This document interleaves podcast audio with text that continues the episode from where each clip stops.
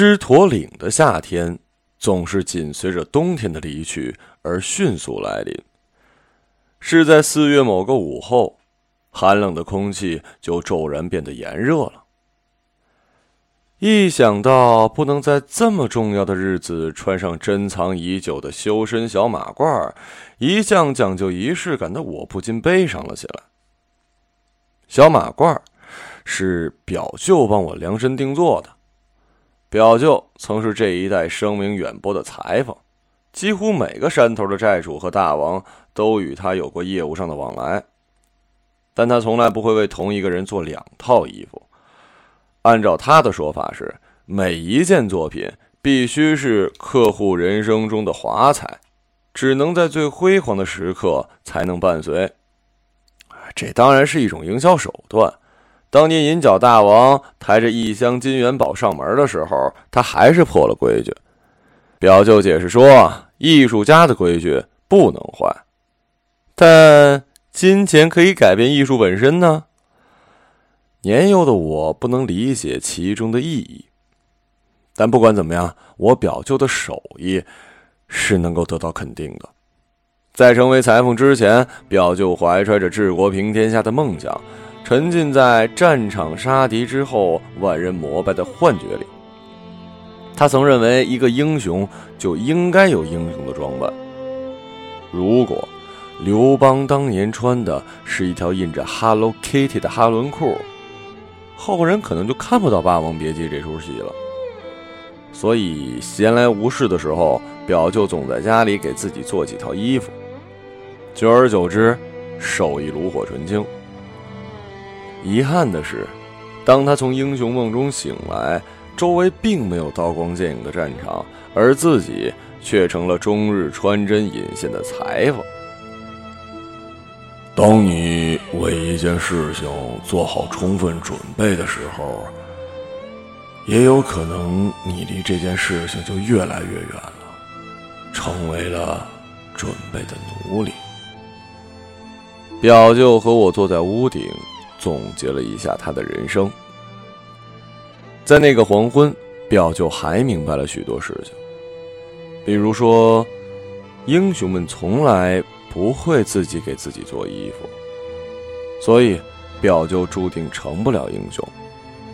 就像是一位精通体位的太监，懂得越多，反而越痛苦，以至于后来我们都沉默了。入夜，表舅安静的抽着烟，突然站了起来。不过，你的世界。就要来了。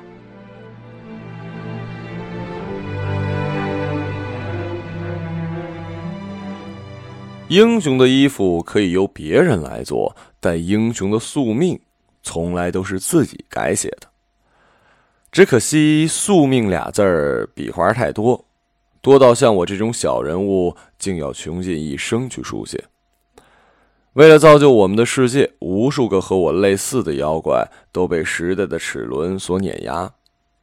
与我同村的阿牛一起寒窗修炼了数十年，刚挤出个人样，就被我们二当家拉去和角魔王抢地盘，结果脸儿都没露过一次，饿死在远征之中了。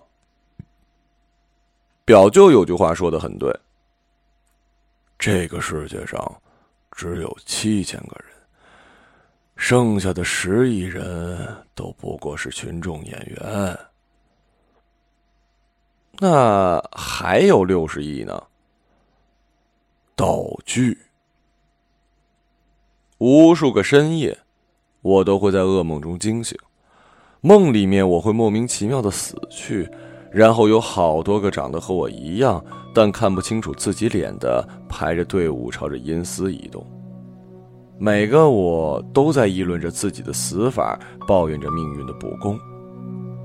最后会有一个声音在天边徘徊，因为你们都是道具啊。和满怀梦想以及使命感的表舅不一样，我曾是一个清心寡欲的妖怪，不与世间万物纷争。能够修炼成精已是一种福分。我可能看过《指环王》。魔都的魔兽们在萨鲁曼统治之下，轻而易举地被从泥巴里复制出来。但那是西方世界的传说，我们可不一样。我们变成人类的形态，必须经过漫长的修炼，在修炼过程中的研磨是正常人无法承受的。现在的一切都来之不易。隔壁的阿花说：“成为人类只是开拓未来的第一步，接下来还有很多步要走。”那你有什么打算？要有尊严的活着。阿花看着天边，仿佛那里才有他想要的生活。什么是尊严？生而自由。如果没追求到呢？那就死而平等呗。阿花的话从来都不多。他的意思是，如果没有尊严，那么宁愿去死。我特别害怕阿花离开。小时候，我们在树林里捡蘑菇为食，不慎进入猎人的陷阱。那应该是阿花离死亡最近的一次。为了从猎人手中救下阿花，我咬断了麻绳，带着阿花一路狂奔，躲在山洞。那天晚上，天空飘着雪。阿花靠在我的肩头。一百年后的今天，我仍然模糊的记得当时阿花在我耳边说的情话：“如果将来能够修炼成精，我定会按人类的习俗与你结发为妻。”可是现在，为了尊严，阿花放弃了很多。在很长的一段时间里，我几乎看不到他的眼中任何光泽，连他最爱吃的喜坨，他都不屑一顾。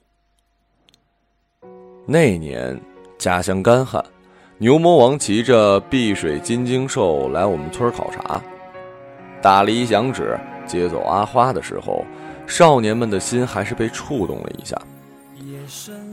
那时候我挥着泪。追寻着碧水金睛兽的足印，一路追到了西边。我向阿花呐喊：“你为什么离开？”阿花搂着牛魔王的腰，扭过头，有些无奈。当有一天你能够骑着这样的坐骑的时候，你就会明白了。那一刻，我才清醒的认识到。我们已经不再是当初树林里东躲西藏的小动物了。阿花走后，我躲在表舅的家里，沉闷了三个月。有太多的痛楚在心中蔓延，那是我在成精之前从未体会到的。你还有什么不明白的？表舅仍然在缝着衣服。我与阿花青梅竹马，他的话我总是言听计从，我从未伤害过他。他为什么就离开了呢？其实，你有没有想过，你混得不好，就是对爱最大的伤害。你不要哭，这样。回想起来，蜗居在狮驼岭的日子实在是个极度残酷的岁月。但是没有办法，表舅说，对于一个没有任何出身和地位的妖怪来说，这里可能是我唯一能混出头的地方。狮驼岭地势险要，天气恶劣，也没有任何的前景和项目可言，对小喽啰的管理也很松散。精明的妖怪们都不屑于来此谋生，所以这里门槛很低，只要是个会说话的妖怪都能加入。做小伏低，每一条路是用血淋淋的膝盖跪着走出来的。这是表舅临别前的赠言。有别于别的山头城寨，我们光是当家的就有三个，分别是大哥青狮、二哥白象、三哥大鹏。由于当初创立山头没有明确的股权分配条款，导致了三个首领现在看似合以为贵，实则勾心斗角，暗地里拉帮结派。风平浪静的狮驼岭早就暗流涌动，三个人随时会因为山顶的宝座火拼一场。那时候没有热播的宫廷剧，也没有畅销的职场小说。今日该对哪个首领笑，明日该陪哪个领导醉，全凭直觉和运气。如果站错了队，一不留神儿，身为喽啰的我们就可能成为权力的牺牲品。甚至在饭桌上，一个都不能马虎。大哥要动筷子，绝不能给二哥倒酒；二哥要烟，绝不能给三哥夹菜。如果稍有对其中的一个怠慢，饭后还得登门谢罪。年前的年夜饭，不识抬举的壁虎怪，在大哥盯着盘子的时候，把菜转到自个儿跟前享用起来。还没等大哥动手，就被一只爱拍马屁的蚂蚱精一砖头给拍死了。三个当家的里，我个人最不喜欢二哥，不光是因为他脸上长着生殖器一样的东西，而且总是一副高高在上的样子。吹嘘自己刀枪不入之身，可真与别的山头干起架来，他总是躲在最后。二哥的格局很小，仗着不知从哪里弄来的法宝，整天刁难手下，不仅经常克扣我们工钱，还不准我们在晚上点蜡烛，所有节省下来的开支全进了他口袋。这些事儿大哥并不知情，也没有人敢说。因为没有人知道将来的狮驼岭会是谁的狮驼岭。去年年末，山下道士作乱，掠去了当地百姓为我们进贡的年货。三哥奉大哥之命，要下山去恐吓王道士，以砍他一根手指作为绩效考核。二哥要给以大哥祝寿为由，瓜分了大量的喽啰来操办盛宴。三哥索性只带了我一个新人。那是我第一次下山，正逢寒冬腊月，整个世界都是白色的。这大千世界说变就变，能多看几眼就多看几眼吧。前往村子的路上，三哥看出了我的兴奋。可是这冬天除了白茫茫的一片，啥也没有啊。你看到的是冬天。而我看到的是四季，请三哥赐教。因为你没把这个世界当成自己的世界，所以世界装不进你的心里。三哥双手一挥，芬芳四溅，一路冰雪融化，桃花盛开。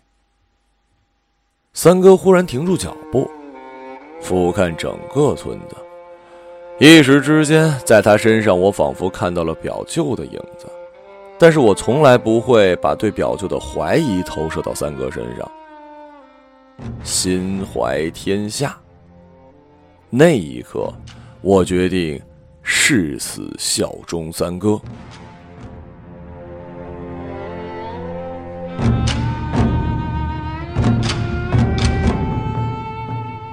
三哥最能忍辱负重。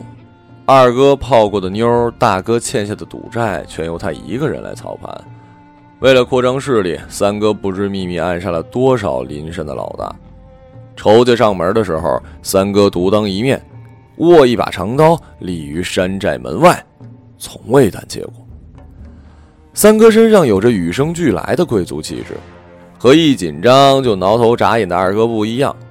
三哥总是从容不迫，即使。面对法力无边的道长，他也是极为镇定。那眉宇间的平静，就像道观外结成冰的湖水，行走在上面，却不知何时就会破冰跌入湖底。有人说三哥是如来的舅舅，三哥却只是笑笑。你是谁的谁，并不重要，重要的是你是谁。又为何而存在？我琢磨了半天，始终没有答案。就小人物而言，我们之所以还健在，是因为故事的主角还没登场。换句话说，只要故事的主角一登场，小人物的命运就被终结了。所以任何时候都别忘了，你自己才是个角儿。三哥的话，让我突然领悟了表舅的无奈和阿花的苦衷。站在道观的门外，面对即将来临的大战，我仿佛释然了许多。那道长正和小道士们打着麻将。贫道等候多时了，听闻是您搅和了我们石驼岭的营生。道长只是微笑，没有承认，也没有否认。那你可知我此行的目的？三哥总是一副毕恭毕敬的样子。活了，卡二筒。谈笑风生间，只见道长推开了牌，拔出了宝剑。那一刻，空气是凝固的。三哥并没有闪躲，也没有进攻的架势，只是瞪大双眼直视着道长。只见道长瞳孔萎缩，痛苦倒地，又仿佛领悟到了什么。二话不说，立刻站起来斩断自己食指，那手指上似乎还带着二筒的印痕。三哥和王道长那场对决完全颠覆了我事先的预想，原以为那眉清目秀的王道长便是三哥生命中的主角，可事实却全然相反。事后我问三哥，那一瞬间究竟发生了何事？我只是给他看了一遍他两个不同结局的脚本。说罢，世界又变成了白茫茫的一片。原来和漫山遍野的桃花一样，一切都来自三哥的幻术操控。然而事情并没有那么简单。回到驿站，道长的手指却不见了。原来，在三哥施展幻术的时候，道长也环施彼身。三哥和我中计了。等我们重新杀回道观，却是人去楼空，只留下破败不堪的牌匾和一轮炸糊的麻将。好歹我们吓跑了他们，不，任务却没有完成。三哥抬头望着远处的山顶，想象着是大哥的冷漠和二哥的嘲讽。用我的行不行？我拔出刀，在麻将桌上对着自己的手指说：“你说什么？反正手指嘛，都长得差不多，虽然毛多了点但大哥也不会细看。”说着。我将自己的手指一刀斩下，递给了三哥。我们赶在手指腐化之前赶回了城寨，用这根手指，我换了三哥的提拔。尽管大哥连看都没看一眼，就把手指扔进了火坑。三哥看出了我的委屈，拍拍我的肩膀，让我别介意大哥的做法。大哥从来不在乎问题的答案，只在意问题。怎么去回答？所以手指对大哥而言并不重要。大哥将刻有“小旋风”三个字的名牌一丢，摆出一副年轻人好好干的姿态。今后东边的山头就由你罩着了。东边的山头主要经营的是赌场，吸引着各方而来的赌徒，有赌钱的，还有赌命的。有终日无所事事、找不到方向的妖怪，也有乔装打扮下凡偷乐的神仙。三哥偶尔有空也会来赌几把，闲来无事的时候总会找我喝一杯。你这地盘虽然小了点儿，但却是世界的浓缩，在这里你可以见到人性极致的一面。正如三哥所说。我亲眼所见，那个靠贩卖魂魄为生的小妖，在短短一夜之间赢取了两万黄金。一个月后，同一张赌桌上，他却又倒输了十万两。最后一次见到他，他已经成了山下的一具尸骨。我不明白，当他赢下黄金万两时，为何不收手？或许是欲望的膨胀。欲望总让人迷失自我，没有人会满足现状，即使是神仙也一样。赌博是唯一改变生活质量的方式，人们喜欢赌场，是因为这里众生平等，也因为这里的众生即将不平等。我又何尝不是一样，在野心的驱使下，拿自己的人生在豪赌未来。没有人愿意输着离场。当我踏入狮驼岭开始，我就已然不是那个想玩两把就收手的少年了。我一度认为现有的一切是我华彩人生的开始，直到那一天，那个点名要和我赌一把的人出现了。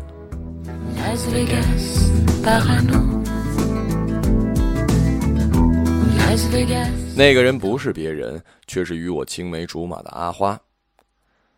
命中注定，在劫难逃，我竟会在此与阿花相遇。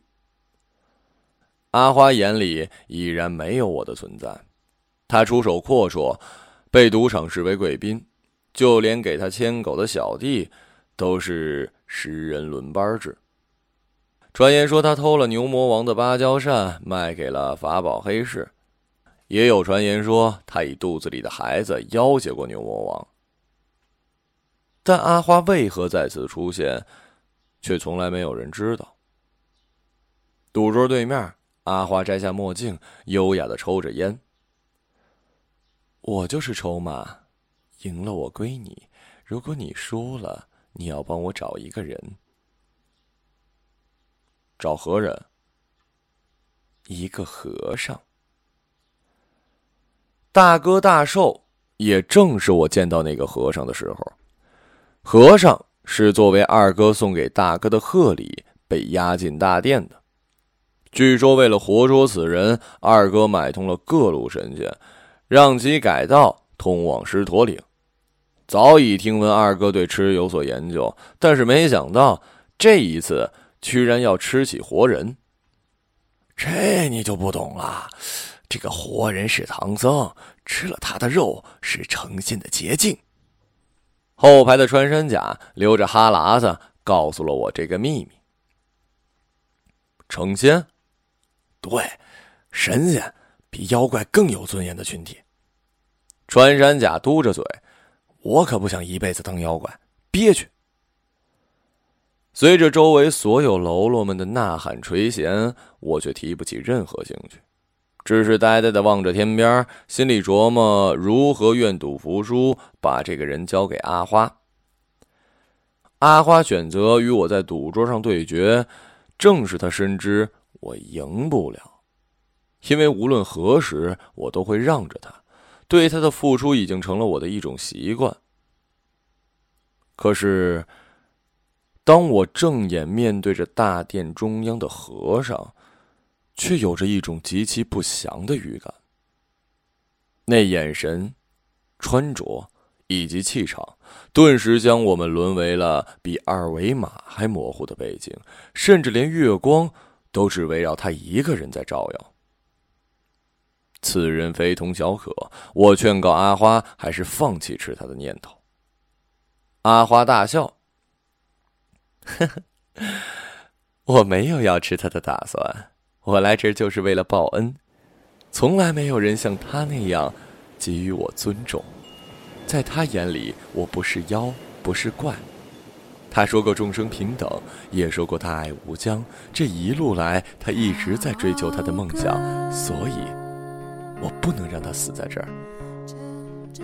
梦想，谁没有？你的梦想是让自己幸福，他的梦想。是让全天下人幸福。为了成全天下人，甚至可以放弃自己的幸福。看着阿花眼神里透露出来的爱意，我却有些不屑。很显然，我是吃醋了。但是我又觉得唐僧的想法很伟大，或许他就是那个能够真正把世界装在心里的人。可这众生与我何干？对我而言，只有你才是我的天下。四月的狮驼岭戒备森严，负责巡山的我。一面提防着唐僧的几个徒弟来截胡，又思索着如何在千军万马之中救出唐僧。夕阳西下，倚在山石边上，我很想问问表舅：此时此刻，我该不该去做主角应该做的事儿？但遗憾的是，今晚的主角并不是我。他变成妖怪的模样，跳下山时。试图从我口中打探出师傅的下落。在狮驼岭的几年摸爬滚打，我早已看透这世间的把戏。就像二哥总喜欢变成三哥的模样，从我口中打探消息一样。猴子的伎俩在狮驼岭，并不显得高明。不过话说回来，我却挺崇拜孙悟空的。放弃了体制内喝茶看报纸的生活，硬要自立门户。创业失败之后。如今又和我一样俯首甘当他人的马仔。出于这份尊重，我和他多客套了一会儿。与此同时，我还想到了一个既不背叛狮驼岭，又不辜负阿花的办法。我决定以傻卖傻，把唐僧的下落和小钻风的名牌交给。最后，我甚至幻想着能与盖世英雄并肩作战，杀入城寨。体验着一个小人物在那一刻主导天地命运的痛快。然而，等待我的却是孙悟空突如其来的一棍。随着鲜血的溅出，我陷入昏迷。我再次进入了那个梦境，成千上万个我在阴曹地府徘徊，有当年救阿花时被猎人打死的我。有与三哥下山讨伐道长时牺牲的我，有在狮驼岭的政治斗争中被二哥残害的我。他们将我团团包围，以一种久等的姿态缠缚着我。我推开每一个死去又不甘心的自己，冲出了阴司殿。我睁开眼睛，朝着扬长而去的孙悟空冷冷的发问。当你一路升级打怪的时候，有没有幻想过每一个妖怪的心路历程？当你一棒打死这个妖怪的时候，有没有想过他是付出多大的努力，才能获得站在你面前被你一棒打死的资格？当你踩着妖怪的尸体踏上英雄阶梯的时候，有没有考虑过他们的内心世界？这是不公，这是天下最大的不公。我们和你付出同样的努力，却因为世界没有给予世人正眼看我们的机会，我们的爱情就注定被掠夺，我们的事业就注定被践踏，我们的梦想就注定被羞辱。走了许久。孙悟空终于停下了他的背影。